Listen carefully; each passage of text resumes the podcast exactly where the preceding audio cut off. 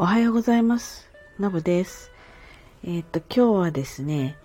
こういいネタを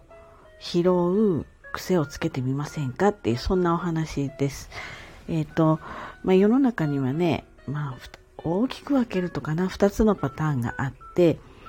うん、やっぱり結構ね、えー困ったこととか、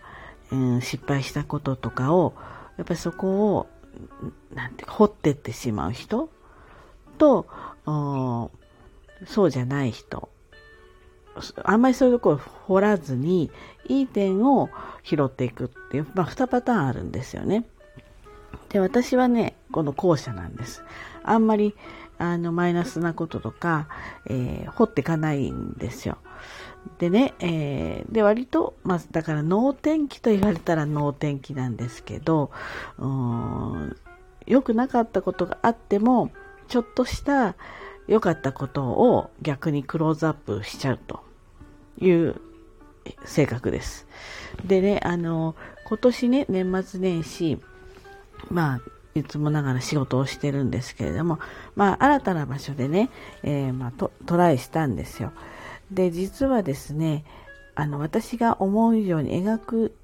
描いたほどはいい結果が出なかったんです。むしろ非常にちょっと厳しかったんですよね。で、まあ、だから疲れはするんです。精神的には疲れるんだけれども、実はですね、こんなことがあったんでしょう。あの、社員食堂でね、定食、こう、出されるのを待ってて、ふとですね、そうですね、4、5メートル先を見たら、なんかデザートか何かを待ってる男性がいたんです。でん？と思って、なんとなくこう記憶が見たことあるしなと。だけどマスクしてるでしょ？それからま数年会ってないですから、私たちぐらいの年齢で結構ちょっと老けちゃったりするんですよ。それなんで、あと私自身がちょっと視力落ちてきてたりするので、うん、K さんじゃないかなって思いつつ、まあ、どっちだろうと思ってこう、ちょっとじろじろ見てたんです。で、たまたまその人がデザートを取って、私の前を通り過ぎようとしたんで、私もそのお盆を持って、定食のお盆を持って、K さんって声かけてみたんです。マスクしてるから、わかんないじゃないですか。もし違う人だったらそのまま素通りできちゃうぐらいの声で。そしたらね、やっぱり止まって、こっち見てくれたんですよね。で、向こうも一瞬わかんなかったの。で、ちょっとだけマスクずらしたら、おーっていうことになったんです。でその人は、あの、あと、学校で言えば中学から1個上の先輩で、あの、存在は知っていて、で、大学の時に、の部活で、えー1個上の先輩で、もうそこでつながりが深くて、で、私たちのその部活っていうのはもう卒業してからも結構付き合いがあるので、それこそ、なんだ、58歳だから、35年間とか、もっとか、40年近く濃い付き合いをしてきてる人なので、まあ、数年会ってなかったとしても全然ね、あの、お友達なんですよ。でもまあ、このぐらいの年齢になってると、皆さんどの会社行っても、まあ、偉くなってるじゃないですか。もう定年近くになってますからね、部長とか取締役とかいろいろとなってるわけです。で、その人も偉くなってたんですね。それで、えー食事はそれぞれ別のところでして、で、後から、食事終わってから私がの持ち場のところにね、来てくれて、しかも私の管轄のところの一番上のトップの人まで連れてきてくれて、名刺交換させてもらって、えーまあ、ご挨拶ができたわけですね。まあ、あとはですね、まあ、それが一つ。それから、あの、現場の方たちと、かなり、中身の濃い、まあ、打ち合わせができたんですよ。で、それも、あの、私がその、8日間とか9日間って、まあ、全部じゃないんですけれども、ほとんどそこの場所にいて、張り付きで仕事をしていたので、そういう関係が築けたんですね。で、当然こちらの仕事ぶりも見てるし、まあ、その先方さんの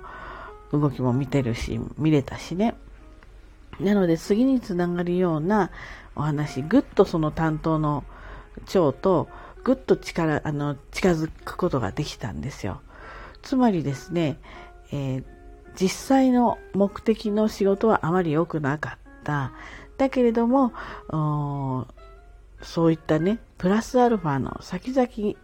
にお金を生むかもしれないというか、そういう関係も構築できたっていうところが、すごく大きな収穫なんですね。で、ましてや、えー、そ、まあ、大手一部上場会社なので、え、ー、と、今回は間に一社入って、そこに、まあ、で仕事をしてたんですけれども、もうその上場会社の方が直接口座、あの、作れるような方向で持ってきますね、みたいな感じで言っていただけたんで、これはですね、私たち、うちぐらいの小さな会社の、にとってね、上場会社の取引先があるっていうのは、ものすごく大きいんです。まあ、おかげさまでね、上場会社の取引先がかなりあるんですね。かなりあるんだけれども、その流通業界のそこも大手なんで、またもう一個ね、一つその財産が増えるっていうような形になったんですよ。で、さてここでどう考えるかなんですね。本来の目的の仕事は良くなかった。で、これでも疲れたし、落ち込むし、もう次からやらない、みたいな方向になるのか、うんこの仕事は良くなかったけど、むしろいろんなご縁があってつながった。だから、ま、神様が、一生懸命やってても結果出ないから、ちょっと違った、あの、ネタをちょっとこう、あの落としておくからみたいな感じにあの気がしたんですね。ですのであの肉体的にはちょっと疲れたんですけれどもで精神的にも疲れてないわけじゃないんだけれどもそれを全然引きずってないっていうかうーって落ち込むようなことがなくて済んでるんですね。でもこれね多分ね性格とか、えー、物の考え方とかあと切り替え方ですよね。意外と切り替えられない人が多いと思うんです。あの、真面目な人こそ、そこにこう、ズブズブって入ってっちゃって、切り替えにくい。そして、まあ、自分が、のね、責任を自分でこう背負ってしまうっていうかね、そういう人多いと思うんですよね。私もね、責任は自分で背負うんです。背負うタイプなんだけれども、ズブズブはまんないですね。まあ、ハマってる暇もないし、ハマったからといって、えー、それがなんかプラスにつながるわけじゃないでしょ？だからその反省を生かして検証しておくっていうのは大事なんだけど検証しておくのと感情的に引っ張られて、えー、そこにとどまってしまう深く掘っててしまうっていうのは話が別なんですよね。ですのでやっぱり気持ち切り替えられないと冷静に、えー、分析ができないからあの良くなかった時こそえー、ていうんですかね感情を引き離引き剥がしてね引き剥がして、えー、どっちかっていうと俯瞰でその時のことをちゃんと考えて良、えー、くなかったこととかは反省反省っていうか分析して次につなげると。で考えてもしょうがないことはもうそれも切り離切り捨てる。一つもプラスにならないのでね。やっぱり人間だから落ち込むことはあるんだけどプラスにならないことやっててもねそんなだけなんですよ。だからよく考えてこれは自分が悩み落ち込んでいることが何、えー、て言うんですか前に進めることなのか。たくさんたくさん落ち込んでて明るい未来がやってくるんだったらどれだけでも落ち込むけどむしろ負しか引き込まないんですよねそういう時ってね。なので良くなかったことはスパッと切り離す良かったことはちょっとしばらくしたってでもいいかなと思いますね。ですのでね今年も年も明けたし意外と私ね引きずっちゃうのよっていう人はちょっと引きずらないようにする訓練まずいいところを拾える能力ですよね。もうそれも訓練。それから、なんかぐっとこう落ち込んできそうであれば、落ち込んだことによって何かプラスに発生するのか、前に進めるのか考えて、まあ、どう考えても、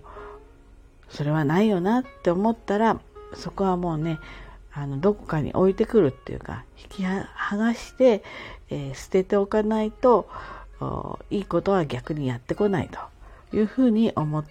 て、えー、切り替えたらいいんじゃないかなって思います。新しい年はね、少しそういうふうな、えっ、ー、と、ちょっと自分をね、改革してみるのも、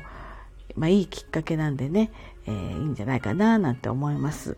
はい。ということでね、今日は、まあ、あんまり良くないことがあっても、ズブズブそこに引き込まれない。